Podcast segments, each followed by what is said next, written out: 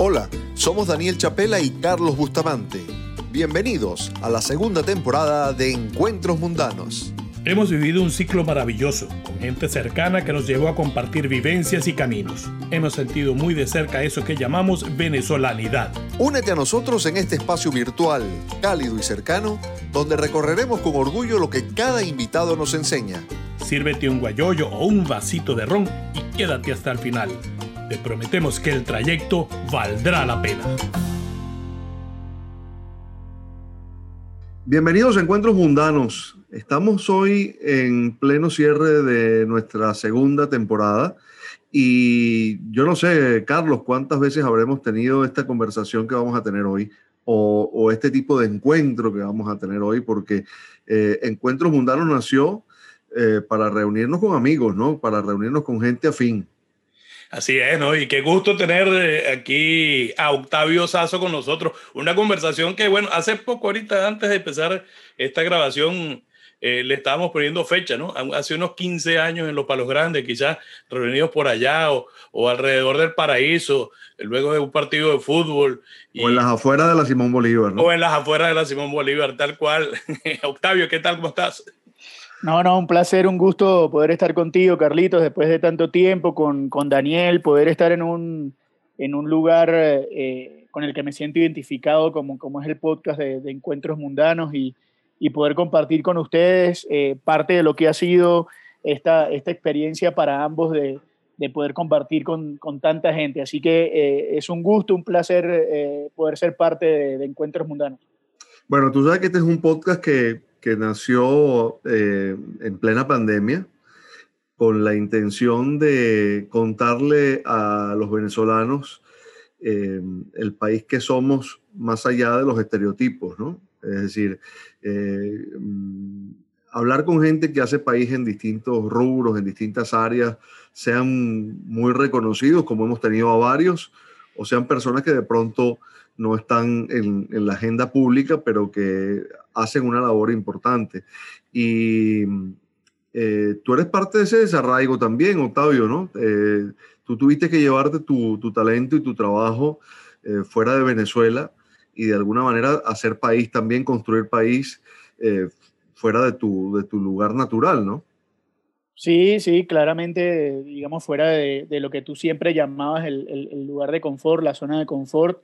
Eh, evidentemente nos tocó en, un momento en el que no imaginábamos que eso, que eso iba a suceder y bueno, estamos en, en Colombia, ya le, le, he contado a Carlos que, que, bueno, acaba de cumplir seis años aquí, parece una eternidad, ya son seis años, acaba de cumplirlos hace, hace algunas semanas. Eh, realmente, bueno, para mí es una eternidad, bueno, seis años sin volver a mi casa, todo lo que eso representa también, ¿no? Sin, sin volver a, a Caracas todo lo que sucede en, seis años en cuanto a temas profesionales o familiares. Eh, y, sí, nos toca, nos toca estar en una, en una empresa muy importante como lo es Caracol Televisión, una empresa panregional, una empresa que no solo es líder en Colombia, sino, sino en muchos lugares, pero evidentemente eh, el hecho de, de, no estar quizás eh, acostumbrado todavía al, al hecho de, apartarte de muchas de las cosas que, estabas acostumbrado a hacer, eh, de ver y hacer otras cosas que tampoco eh, hacías y que hoy forman parte de tu cotidianidad y bueno, y de vivir en un país que si bien es cierto, es muy cercano al venezolano, eh, también está en medio de un conflicto social y regional con, Venezuela que hace que, que, nos toque vivir una situación atípica, ¿no? Pero bueno, desde, desde Colombia, tratando de, como tú bien dices, Dani, hacer, hacer país. ¿En qué te sientes extranjero y en qué sigues siendo muy venezolano? Eh, pues la, la, la, verdad es que eh, eso lo hablamos muchas veces, seguro con Carlos también. Eh, nos tocó, nosotros no somos quizás el, el, el, caso típico del venezolano con la bandera guindada en el balcón o con la camiseta de, de, de, de las estrellas y los tres colores, pero digamos, me, me, toca sentirme extranjero quizás hoy eh, en un país en el que hay un conflicto, evidentemente, ¿no? Si bien yo no he tenido eh, ese conflicto cerca, a mí, por suerte, en seis años no me, no me, ha tocado nadie que me haya dicho algo por ser, por ser venezolano, porque además por eso no soy el típico venezolano, incluso en mi forma de hablar y mi acento, hay gente que no, que no, que no me toma por venezolano. Eh, pero sí, me, me, ha tocado vivirlo con mi familia. Por suerte yo tengo a mi mamá acá en, en, Colombia ya hace unos cuatro años y me ha tocado vivirlo con ellos, con mi hermano menor, me ha tocado vivir de cerca un poco el hecho de, de la xenofobia, del sentirse eh, apartado en algunos rubros y en algunos lugares por ser venezolano. Entonces en eso me ha tocado, me, me he sentido extranjero, sobre todo a la hora de, de por ejemplo, ir yo a, a un lugar o sea, como una, una, tontería de ir a un lugar a, a, comprar un servicio y que esté mi mamá conmigo y a ella no le vendan el servicio porque no tiene la misma, la misma cédula que yo. Este, yo tengo cédula extranjería que la el único contacto que yo tenía con cédula extranjería era con la cédula de Edgardo Bronner en Venezuela. Eh, de resto no, no, conocía lo que era una cédula extranjería y me toca hoy sentirme así. Y venezolano, me, eh, insólitamente eh, me ha tocado extrañar una, algunas cosas que parecieran burdas o que parecieran eh, incluso tan, tan, tontas en algunos momentos de la vida como extrañar los quesos. Yo mm. que soy, yo que soy digamos, un fanático de los quesos en todos sus aspectos, aquí en Colombia el queso blanco es muy, digamos, es muy simple, es un queso que se consigue, puedes conseguir algún que otro queso, pero nada de lo que estábamos acostumbrados en Venezuela. Y pasar el tiempo y pasar el tiempo y extrañar eso al, al, al comer me hizo darme cuenta que en realidad yo tenía eh, eh, eso, esos sabores muy, muy involucrados en mi vida. Entonces, que aparezca de repente mi mamá y me diga, mira, conseguí este queso en una tienda a través de internet o conseguí este casabe, eh, que, yo, que yo vivía comiendo casabe todo el día y tengo seis años sin comerlo esas cosas me, me, aproximan a la venezolanidad, evidentemente, y bueno, el hecho de, de, festejar cosas a la distancia, de encontrarme con podcasts como el de ustedes y, y sentirme involucrado en, en, esos aspectos de sentirte, de sentir la venezolanidad que no sentías en tu casa, eh, eso, eso realmente te, te, marca, te marca y, y hace aflorar sentimientos que quizás muchas veces muchos de nosotros no, no sentíamos tan cerca. ¿no? Pero fíjate que, que, estando tan cerca de, de Venezuela, estás al, al lado y, y, y, tienes esa, esa, esa sí. anécdota, ¿no? ese cuento de que no hay un, un queso y, me extraña, ¿no? De que no se haya podido porque teniendo en cierta manera... ¿Sabes qué lo que pasa? ¿Sabes qué lo que pasa, similares, Carlos? ¿no? Nosotros, nosotros estamos muy cerca, pero a mí me ha tocado vivir una Colombia diferente, una Colombia el, que está cerrada completamente a Venezuela, que no tenemos yeah. ningún vínculo, no hay embajada, no hay consulado, eh, la gente, más bien el, el, venezolano se esconde, entonces eh, eh, es una, o sea, te sientes muy lejos.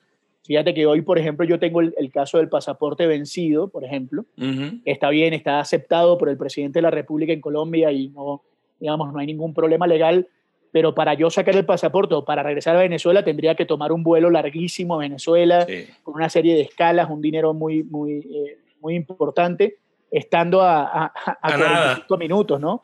Entonces, por eso me siento tan lejano, porque en realidad la conexión con Venezuela, por más de que seamos países hermanos, eh, es muy poca y cada vez es menor. Hay un, un, un, un, tema social muy duro, espero que pase pronto, pero eso te hace sentir muy, muy lejano de, de tu realidad, ¿no? Fíjate que es un lugar común, ¿no? El, el, el asunto del pasaporte y, y, y, la añoranza también, Daniel, porque en varios, varios sí. de nuestros entrevistados y coinciden en el queso también la mayoría, ¿no? Sí, sí. Es que la, la distancia yo creo que es, o el desarraigo es eh, emocional, ¿no? Es, eh, incluso en, en, muchos aspectos, yo diría que, que simbólico. Eh, a ver, yo estoy viviendo mi segunda experiencia migratoria y, y, es muy diferente de la primera, ¿no? Claro. Eh, porque yo creo que la, la, la, libertad de ir y venir eh, hace, hace que, que, que, que, tú sientas que eso siempre está allí y que en el momento en que quieres volver, puedes volver.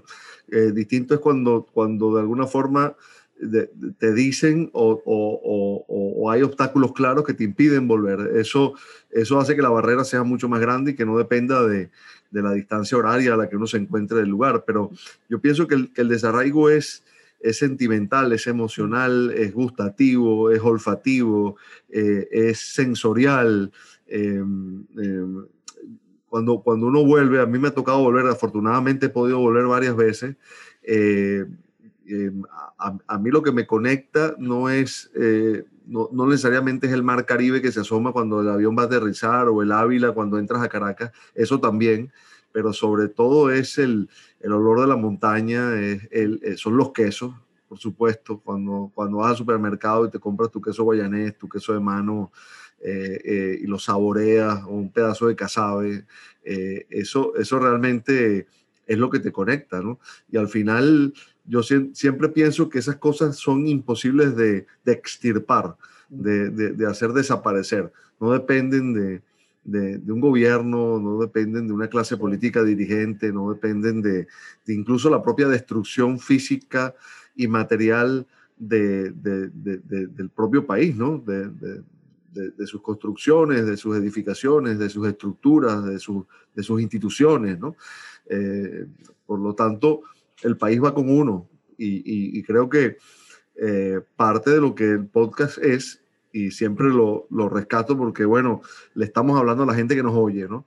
Eh, el, el, podcast es conectarse con eso que está allí y que mm. reproduciéndolo en la parte del mundo donde estés, te, te, te, pone en el país, eh, independientemente del lugar del mundo en el que te encuentres, ¿no?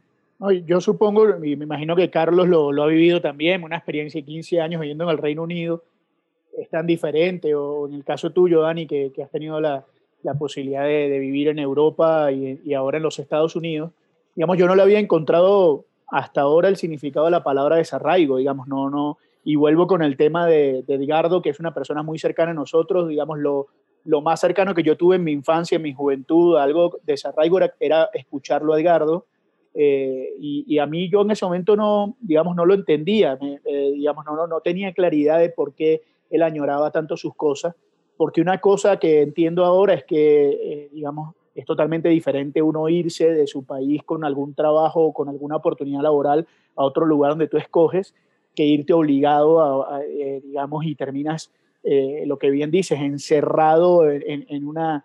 O sea, porque nosotros que hemos tenido la posibilidad por el periodismo de viajar por el mundo, de estar en lugares y, y siempre teníamos la sensación de que, bueno, estábamos ahí, pero íbamos a volver. Esa era la sensación. Siempre claro. tu casa ibas a volver a tu casa. Eh, hoy eh, te tienes que acostumbrar, incluso hoy eh, que, que, uno hace familia, que empieza a construir eh, cosas en otro país, la misma familia que tú construiste lo dice, pues esta es tu casa ahora, ¿no? Esta es tu familia y uno termina añorando algo que no es real, que no es real, que es el hecho de eh, unas de cuatro paredes que tú dejaste en otro lugar y empiezas a, a, a, extrañar cosas que tú no tenías idea, o sea, extrañar lugares, momentos, incluso eh, objetos, ¿no? Este, dices, yo tengo tal cosa en mi casa de Caracas, es que yo tengo tal cosa en mi casa de Caracas. Y te empiezas a dar cuenta, mi, incluso mi discurso ha cambiado, yo ya no digo en mi casa de Caracas, ni digo eh, eh, en, mi, en donde yo vivía en Caracas, sino digo donde vive mi hermano y trato de separar un poco el, el, tema. Y lo otro es encontrarte con situaciones como, por ejemplo, la que me toca vivir ahora a mí, a mi familia, que es que mi hermano tenga un, logro profesional muy importante y no lo podamos compartir con él, eh, digamos, in, in, situ, ¿no? Entonces ahí te vas dando cuenta de, de, de, esas cosas que supongo, que supongo que ustedes las han vivido muchísimo en, en, estos tiempos de, del podcast y que hoy, en medio de lo que es el cierre de una nueva temporada, eh, les da para analizarlo. No sé, si, no, no sé qué reflexión tengan, eh, digamos, con ese punto, pero me imagino que confluye en, en, muchas de las entrevistas y en, los, y en los testimonios de vida que han podido tener a lo largo de, de todo esto. Es, es lo mismo, porque eh, el, el, el, venezolano va a llevar, y el venezolano, la mayoría de los venezolanos que se han ido en los últimos 6, 8, 10 años, eh, tienen el lastre de haberse ido, la mayoría casi que por obligación o por salvaguardar su patrimonio familiar y buscarle a su familia un, un, un, mejor panorama. Y entonces eso es algo que nos va o que nos identifica a, a la mayoría de, del grupo que salimos en esa situación. No sé cómo, cómo lo ven ustedes. Mira, yo creo que, que bueno, yo estoy de acuerdo contigo 100%, ¿no? Uno va deslastrándose de cosas también porque al final, y es lo que venimos eh, hablando siempre en nuestras eh, nuestros episodios, es que uno está haciendo país donde está y uno siente que está representando a, alguien. Incluso eh, la gente le pregunta a uno acerca del podcast sin ser venezolano, por ejemplo, ¿no? Lo sigue a uno en Instagram, por ejemplo, y uno pone una publicación y traducen y dice, oye, estás haciendo esta entrevista, háblame de esta persona y quieres saber más, de, más del país. Entonces uno está trayendo al país al sitio donde está también, ¿no? Lo que más sí le afecta a la gente, eh, aparte de ese logro profesional, por ejemplo, con, con, tu hermano, que acabas tú de decir, es la pérdida de familiares. Eso sí les duele más. Ah. Eso sí duele más, ¿no? Y, y creo que eso es algo que, que que, que, no se puede recuperar, porque al final, eh, fíjate, aquí están haciendo quesos maravillosos unos venezolanos, y tú estás y en España tienes ya prácticamente a la Polar eh, que, ah, creando cosas, ¿no? Por la iniciativa de un venezolano que empezó. Fíjense, fíjense la que, eh, una que, que, comentamos ahora con, con, con, el grupo de familia nosotros, la desaparición de lugares, de lugares en, los, que, en los que vivimos también. esta semana, por ejemplo, mi, uno de mis hermanos nos mandaba una foto el grupo de familia y decía que, eh, que estaba en este lugar que ahora no está. Entonces, eh, y, a uno le afecta porque, por ejemplo, en ese sitio que él manda la foto había un restaurante que, que tenía 30 años ahí y desapareció. Entonces, esos eran también lugares que pertenecían a nuestro, a nuestro intelecto cultural, a, nuestra historia, y, eso pasa. Eh, pero, digamos, eh, también eh, esto nos ha permitido eh, involucrarnos de, alguna u otra manera en, hacer, en hacer país. O sea, esto que están haciendo ustedes en medio de la pandemia, porque yo me, yo me acuerdo haberlo hablado con Daniel hace muchos años, que cuando alguien salía de Venezuela o a jugar al fútbol o al deporte o cualquier cosa y que decía yo represento a mi país, en algún momento a nosotros nos parecía ridículo ese concepto. Decía, pero esto no tiene, digamos, ¿por qué lo ven de esa manera si eso no es tan así? O sea, y hoy que uno le toca, digamos, estar afuera y, por ejemplo, a ustedes hacer esto, que es un, que es un proyecto magnífico que va a quedar en función de, la gente que, que, la va a seguir escuchando, me imagino que es eso, que darse cuenta que en el fondo uno representa eh, al, al, país donde esté, o, no, Daniel. Sí, yo, yo fíjate que, que, yo creo que yo sigo viendo ese concepto un poco parecido, en el sentido de, de no arrogarse la representatividad del país por una labor que no haga, ¿no? Es decir, yo nunca he sentido cuando termino una, un trabajo periodístico aquí eh, que, que el país se tenga que sentir orgulloso de lo que yo hago, ¿no?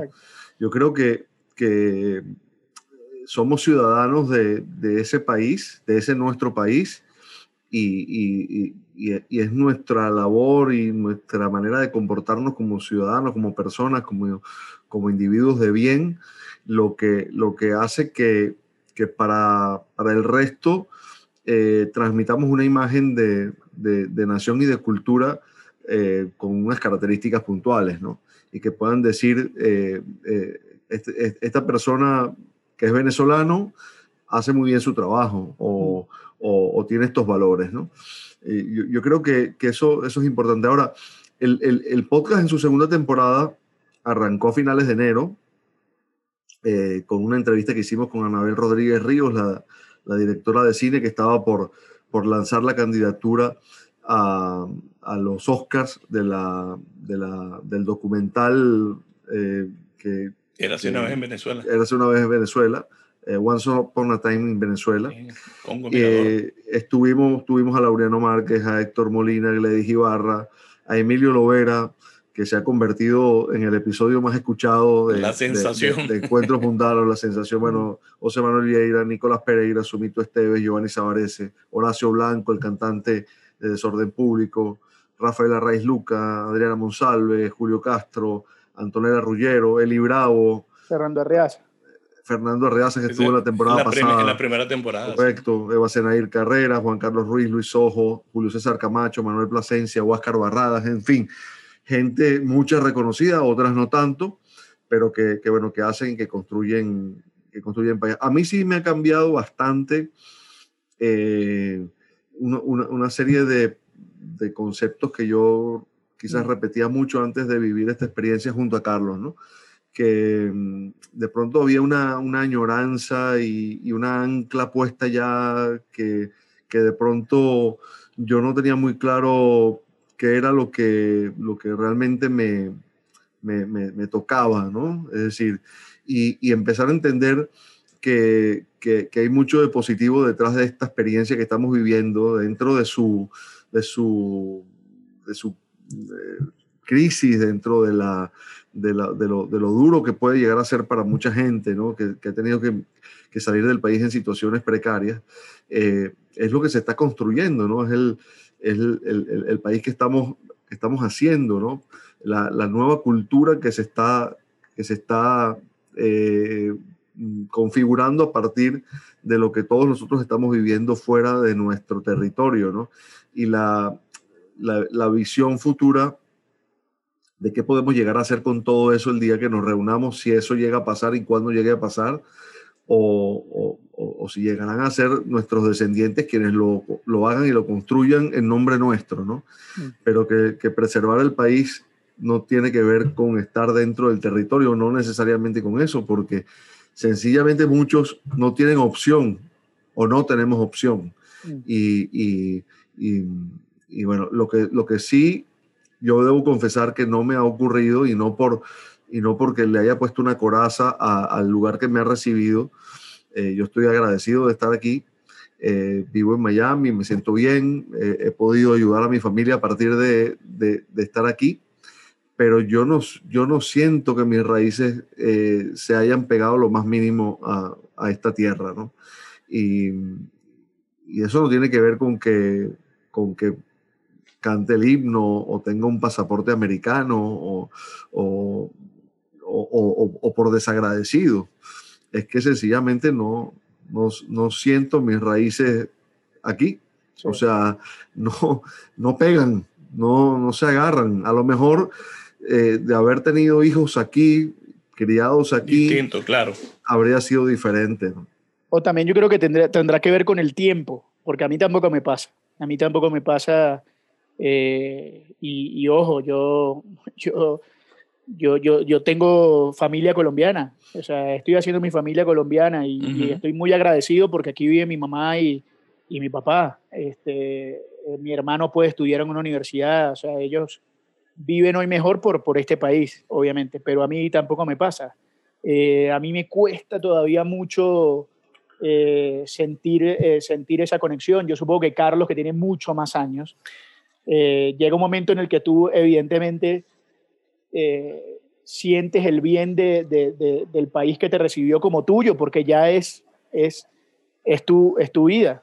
No, y además que, eh, como dices tú, eh, y, Daniel acaba de decirlo, eh, yo crío un hijo aquí, Carlos Ignacio vino con cinco años. Y fíjate, nosotros tenemos la ciudadanía italiana también y tenemos la ciudadanía británica. Y ahora que se dio la final de la Euro, Italia e Inglaterra, yo usaba una franela de Italia cuando jugaba Italia y me ponía una franela inglesa cuando jugaba Inglaterra. Y los dos íbamos, Carlos Ignacio y yo íbamos a, a, a las dos selecciones. Cuando llegó a la final, dijimos, ah, y ahora, y me dijo, bueno, papá, yo tengo la ciudadanía italiana, pero yo jamás he vivido en Italia. Mm. Yo jamás he vivido en Italia. Lo que, lo que concluimos es que los dos habíamos ganado porque metimos los dos equipos en la final, ¿no? pero es así. Una de, las cosas que, una de las cosas que me pasa a mí escuchando el, el, podcast de ustedes, no sé si a ustedes les pasa como creadores de esto, pero es que a mí antes, viviendo en Venezuela, había muy pocas cosas fuera de Venezuela que, en las que a mí me llama la atención para yo decir, oye, este es venezolano, este, que, o, que, o qué bueno este tipo es venezolano. A mí desde que estoy acá, por ejemplo, en el caso de, puntual de Emilio Lovera, el día que Emilio Lovera, eh, Emilio Lovera tiene un hijo que vive en Colombia eh, y, Emilio Lovera viene mucho a, Colombia y, nosotros teníamos un programa acá en la radio que era de entrevistas y, eh, y llevamos a Emilio Lovera y obviamente para los ocho que estaban ahí, siete colombianos no era lo mismo cuando el hombre entró a cabina para lo que, lo que era para mí. Y yo decía, este es venezolano, ¿sí? Eh, y, y, a mí lo Lovera lo vi diferente a, cómo lo veía todos los días en Radio Rochela. O sea, era, eh, era otra, otra visión totalmente. Y ahora cuando yo escucho el podcast de ustedes, eh, siempre estoy con la sensación de, digo, este tipo es venezolano, qué arrecho es. Sí, sí. Y, y espero otro, otro capítulo y, eso no me pasaba estando en Venezuela. Y entonces es una sensación que te da ahora estando, estando, estando lejos. Y me imagino que a ustedes también, como creadores de este, de este contenido, eh, les pasará. Es, más, eh, con, con, Daniel lo hemos hablado, Carlos, que, que hay veces que, que terminan dándose cuenta de, lo bravo que es el tipo cuando lo, cuando, cuando lo entrevistaron. Sí, este, Y diciendo, pero yo había este, este tipo ha estado toda la vida en el país y yo me voy a dar cuenta esa hora, ¿no? de, de, lo, que es. Es así, es así. Es, lo que nos ha ocurrido. con conocimiento y se te revela a otra persona eh, mucho más grande de lo que esperaba, quizás. En la preparación de la, de la conversación va, va descubriendo bueno, la, la, dimensión del personaje, ¿no? O sea, nosotros en la temporada pasada hablamos con Gilmer Vivas, que, que es baterista del Cirque du Soleil. O sea, y, yo sé que en el Cirque du Soleil hay nacionalidades de todo el planeta, pero bueno, hay un venezolano allí que toca la batería en, en, en uno de los montajes de, de, del teatro más, sí. más bueno, me, me, acabas de dar una idea para otro personaje, para ustedes, para ustedes. Eh, el Circo del Sol tiene un espectáculo eh, ahora no recuerdo exactamente el nombre, pero tiene un espectáculo que vincula al fútbol eh, y en el que aparecen eh, varias personas haciendo malabares con la pelota, que son unos genios, entre ellos una venezolana, una venezolana que vive en Miami precisamente, que se llama Laura Biondo. ah, a mí me suena eso. Es, obviamente, es, descendencia de, italianos, pero es muy venezolana. Y ella mm. Ella es récord Guinness, tiene, no sé si 12, 15 récord Guinness por, por dominio de la pelota. Eh, y es venezolana y, ha estado en el Circo del Sol. Es una cosa tremenda en función de esto, de, lo que hablabas. Eh, y pasa eso, porque además la vinculación del podcast de ustedes, eh, digamos, bueno, el, título lo refleja bastante bien, pero no es solo el hecho de, de que aparezcan estas estos super personajes, ¿no? Eh, personajes muy, muy conocidos, desde, el caso de Emilio Loguera o Huáscar Barradas o, el que sea, a personajes que no son de la cotidianidad y que uno, termina eh, entendiendo que son, exactamente igual al otro. Es decir, eh, la difusión masiva de lo que hacen o, que se dé o no se dé no hace que sean más o menos brillantes que el otro y, representa toda una, una, una, cultura que hoy, que hoy se va a eh, esparcer por el mundo, que no sé, Daniel y Carlos, si tenga eh, eh, ese, ese, ese, ese, arraigo final, porque yo creo que muchos de nosotros van a, o sea, por ejemplo, el caso de Carlos, Carlos cuenta lo del hijo, y el hijo en un, en un momento tu hijo te va a decir, Carlos, yo de Venezuela lo único que tengo son recuerdos y lo único que tengo es un padre, pero el resto no tengo nada. Y va a llegar un momento que es así. Entonces, esto que ustedes hacen es tratar de mantener una llama encendida que, que seguramente en alguna generación se va a apagar, pero que, que, que nos va a permitir por lo menos eh, tener este tipo de, de, de, documentos que nos, que nos representa a todos los que vivimos en ese país.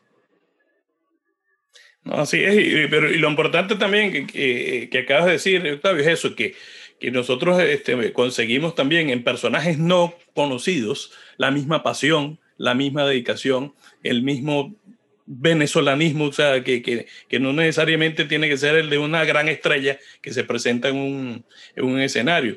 En, en, el episodio con, con Eva Carrera, eh, hablando de pequeños, ¿no? Lo que salió fue una gran empresaria, ¿no? y, es un representante de la mentalidad emprendedora de cualquier venezolano que ha tenido que salir a hacer arepas también afuera, ¿no? Y que han desarrollado negocios grandísimos. Sí, y, bueno, yo creo que muchas veces hemos hablado de esto, eh, eh, Carlos, no sé si tanto en el podcast, pero sí bastante fuera. Eh, es que, bueno, esto ha sido un, un, reto profesional también, porque no nos lo planteamos con tanta formalidad pero el propio podcast ha ido creciendo, ¿no? Y es como que se transformó en un, en un monstruo, ¿no? Y el monstruo quiere, quiere alimento. la, la, la, segunda temporada, es, eh, como la afrontamos, es totalmente distinta como cuando nació, la primera temporada. Fue creciendo, creciendo, y, y hay un, bueno, un reto periodístico, ¿Y qué, profesional. Y, qué enseñanzas les dejó pensando en la tercera? O sea, por, porque supongo que a medida que pasan los, los capítulos, eh, más allá de que el monstruo quiera comida, me imagino que ustedes dos también les cambia las, eh, digamos, no solo las exigencias, sino los intereses. O sea, supongo que, que van pensando en otras cosas que evidentemente no pensaban en los primeros capítulos. Yo creo que incluso nos vamos volviendo más selectivos, Carlos, ¿no? O sea, como que eh, el, el, el, grupo de personajes que ya estuvieron van marcando la vara de los que van a venir. Y no hablo de famosos, no hablo de, de, gente, digamos, que, que, que sea tan del dominio público, sino, sino, bueno, que tiene esta persona para contar, ¿no? Así es. No, no, y además que, que en la primera temporada quizás también eh, el asunto que estaba en plena pandemia, ¿no? Eh, hay una gran diferencia lo que era el año pasado a este año, ¿no? Que seguimos, pero también ha venido otras medidas y, y el asunto que ya la gente se va vacunando, hay relajación, hay, hay más movimiento, pues, ¿no? Eso nos ha llevado a planificarnos mucho más en esta segunda temporada. No, y, y, hay una tarea, hay una tarea, yo creo, esto lo, lo seguro, una tarea como de, de seducción con, con, el entrevistado, ¿no? Con el, con el, invitado. Porque nosotros siempre conversamos antes de, de, de, empezar a hablar y de por dónde vamos a entrar, ¿no? Uno tiene como una idea preconcebida de por dónde le puede entrar. Y muchas veces eh, ese, ese disparador inicial no consigue el efecto deseado, ¿no? Es decir, tú dices, bueno, con esto eh, uno, uno, intenta que la persona entre en un terreno de, de confianza, de, de, intimidad, si es posible, que aunque eso no se logra de, de una, ¿no? Al principio, pero como tratar de desmontarle eh, las ideas preconcebidas que pueda tener o intentar transitar caminos diferentes de los habituales. Es muy difícil con algunos personajes preguntar lo que no le han preguntado. Sobre eh, todo eso. Sí. No, y, yo, yo, me imagino, o sea, porque eh, Carlos, yo, eh, para Daniel, obviamente para Daniel esto es un reto, pero Daniel está acostumbrado toda su vida a esto, digamos, es parte de, su día a día. Daniel eh, ha hecho libros, entrevistas, digamos, es, su... Además, bueno, es una, es una de las cosas que más le, ha, gustado hacer en su carrera, pero a, ti, Carlos, a ti que, que, evidentemente la vida te ha, llevado, te, te ha llevado hacia el lado del periodismo, quizás sin quererlo, haciendo un montón de cosas que has hecho durante tu vida, pero que te vinculaste con nosotros incluso en un momento tratando de, de, meterte en ese mundo.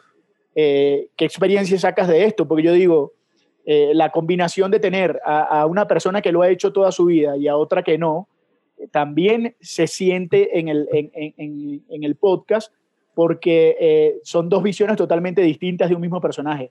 Y eso le al, alimenta al que lo está escuchando. No sé, sí, bueno, y, y, ha salido de forma natural. Yo creo que al final eh, eso es eh, lo más importante, ¿no? De que los dos hemos, eh, o sea, yo no, yo no pretendo ser Daniel o, asumir la experiencia que tiene Daniel o, ponerme en, en, en, esos zapatos, ¿no? Entonces yo trato de ser yo mismo, pues, ¿no? Y claro, evidentemente quiero sacar un poco más, pero eh, quizás las formas son distintas, quizás el, el approach, como dicen aquí en Inglaterra, es, va por distintos caminos, ¿verdad? Pero bueno, va, va, resultando y de hecho creo que en lo que venía diciendo Daniel ha sido eh, asunto importante para personajes donde que tú puedes, le, le, le, tienes quizás mucha admiración y respeto por, por, por su trayectoria, pero que al final terminan este, diciéndote o agradeciéndote la forma en que los tratamos, ¿no? Porque incluso siendo un poco más informal, como en el caso mío, eh, al final eh, genera o, o, o, llegamos a ese punto donde queremos muchas veces lle llevar al, al, entrevistado o a quien está conversando con nosotros. Y sabes que hay un punto en común y es que eh, pocas veces ocurre lo contrario, ¿no? Que es que se suelen emocionar mucho. Uh -huh. se produce una conexión y mira que, que son conversaciones a través de, de una pantalla de computadora, ¿no? Sí. Son conversaciones por vías digitales, ¿no? Y, y, y, tú dices, bueno, ¿y cómo? Si no hay piel de por medio, aparentemente, ¿no? Ya estamos claros que eso no es así. Sí. Pero, pero se produce una conexión emocional la mayoría de las veces muy fuerte, ¿no? Eh, yo no sé si es que entran en un terreno de, de confianza, de, de, de tranquilidad, o, o simplemente se ven eh, por la propia conversación obligados a reflexionar sobre cosas que normalmente no, no hacen, entran en terrenos por los que normalmente no pasan. El otro día nos ocurrió eh, con, con Huáscar Barradas, por ejemplo, ¿no? que en un momento él, él, nos dice algo así, Carlos, como que, como que, que, que, que él no entendía cómo era que nosotros habíamos percibido en él una emoción concreta, por ejemplo, ¿no? Que lo notábamos como que él estaba agobiado con tanto trabajo y que eso le quitaba tiempo para su música, porque, porque él a, su vez es empresario. Y, y, de pronto como que lo llevamos para ese lado, ¿no? Uno siente que hay una batalla en ti interna entre el empresario y el músico y, y fue como destapar eh, la, la, la, olla de los truenos, ¿no? Te pudimos haber mandado la factura de, psicoterapeuta. en ese caso también.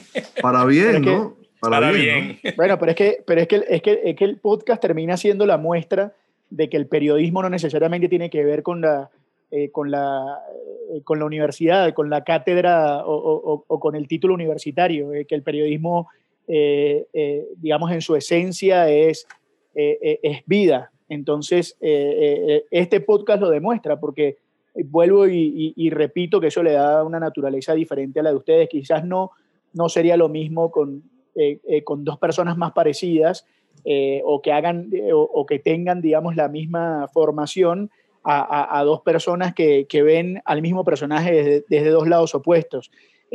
Daniel no se, no se va a quitar su, eh, digamos, su, ropa de periodista, ni Carlos se va a quitar su, ropa. Entonces, eh, y lo otro que, yo creo que es una característica de ustedes, que hace que el podcast sea, sea exitoso, eh, es la misma experiencia de vida que tienen ambos. Es decir, hoy los dos les toca entrevistar a venezolanos desde lugares muy lejanos, tomando en cuenta que ustedes han tenido que batallar lo mismo desde sus lugares, ¿no?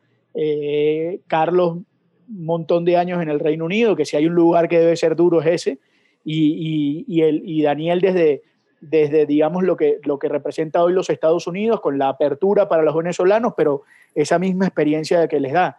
Entonces, eh, digamos, eso yo creo que a los, a, los, entrevistados los termina, se terminan encontrando con dos personas que quizás a, a, lo mejor no las conocían en el arranque y terminan dándose cuenta que, lo, que los dos son contadores de historias y lo que quieren es eh, involucrarlos en ese, en ese objetivo final de que termine el personaje sintiéndose relajado para contar la suya, sea cual sea el, eh, el, el, objetivo. Es lo que a mí me genera escuchándolos a ustedes.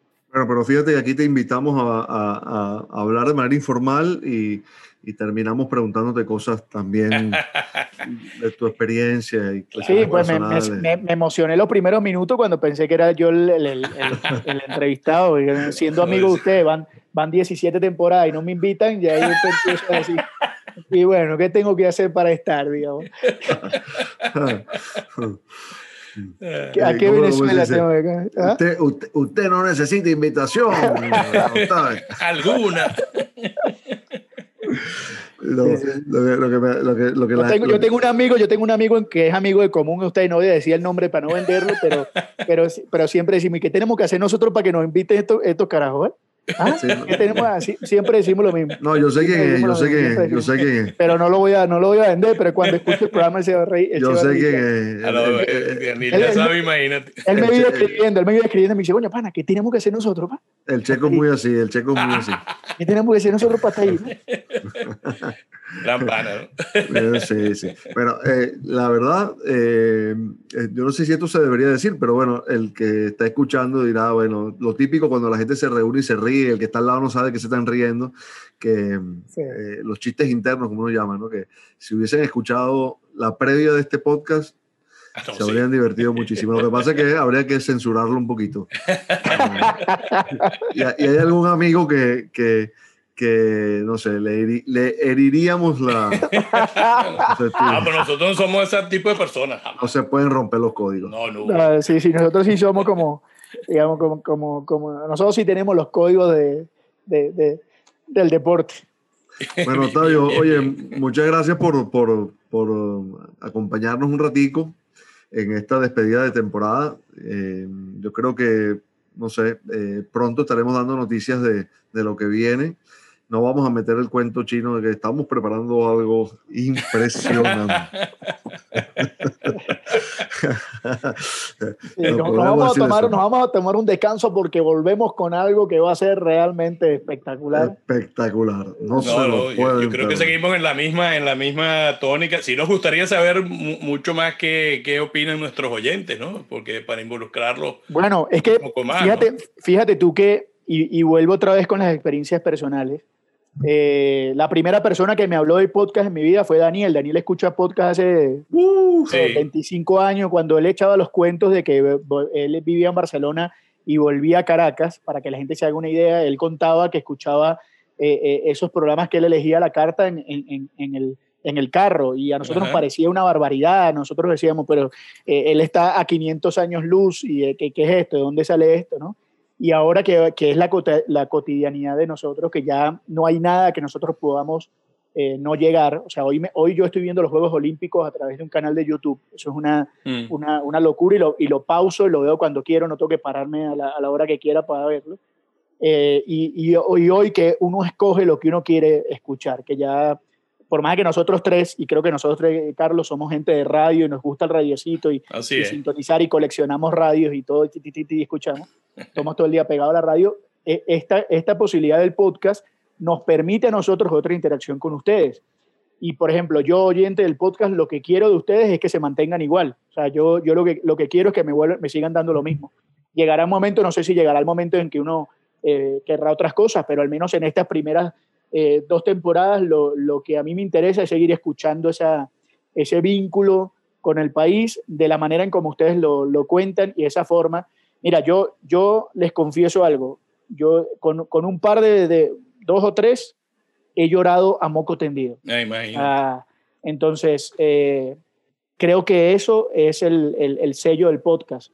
Y, y, y, si eso se mantiene, nos va a permitir a todos los que los que los oímos, seguir vinculándonos efectivamente, porque creo que ahí está la clave del tema, el vínculo de ustedes con los que, nos, con los que escuchan, que ustedes no saben quiénes son. Eh, y, y, en qué momento los escuchamos, cuándo, a qué hora, en qué lugar, eh, bajo qué circunstancia, pero para los que los oyentes, y quiero hablar en, en nombre de muchos, eh, tener la posibilidad de escucharlos a ustedes cuando queramos y vincularnos es un acercamiento a, a nuestro país. Y eso es algo que, que, bueno, que vale mucho. Qué bueno, qué bueno que se sí. Bueno, un gran abrazo. Así es. ¿Qué pasó? ¿Qué pasó? Se quedaron sin, sin no, palabras. No, ustedes, me habían contra, ustedes me habían contratado para decir esto, hermano. Que la gente crea que, que, cómo, es el, cómo es el tema, cómo es el tema ya. Pero ahora, ahora te van a escribir qué hiciste. Exacto, que la gente sepa que me contrataron para decir esto. No, no, no, un abrazo, un abrazo a ustedes. Me, me, me hace muy feliz poder eh, hablar con ustedes, eh, seguir escuchándolos, que, que, la, que la temporada que venga, sean, sea, sean eh, la que sea, la tercera, la cuarta, la quinta, siga siendo así, que camine de a poquito como, como lo van haciendo y, con mucho éxito. Carlos, para ti un, gran abrazo en el Reino Unido, a ti, a tu, a tu familia. Espero que, que Italia no la haya golpeado mucho a, a tu hijo. Este, y, que, y que, bueno, que, que, puedan seguir disfrutando. Y a ti, Daniel, bueno, un, gran abrazo, que, que, lo que venga sea lo, lo mejor para ambos y que, y que, los personajes sigan siendo de tantísima calidad como, como nos tienen acostumbrados en el, en el podcast. Mucho gusto, fresco, fresco. un gran abrazo y gracias, Octavio.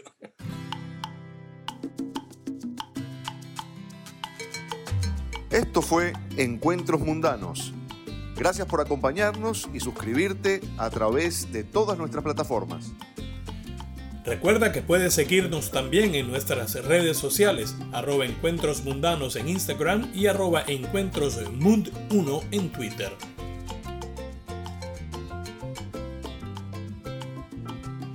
Nos quedamos para la sobremesa. Abrazo inmenso y bien venezolano. Hasta que un nuevo encuentro nos reúna.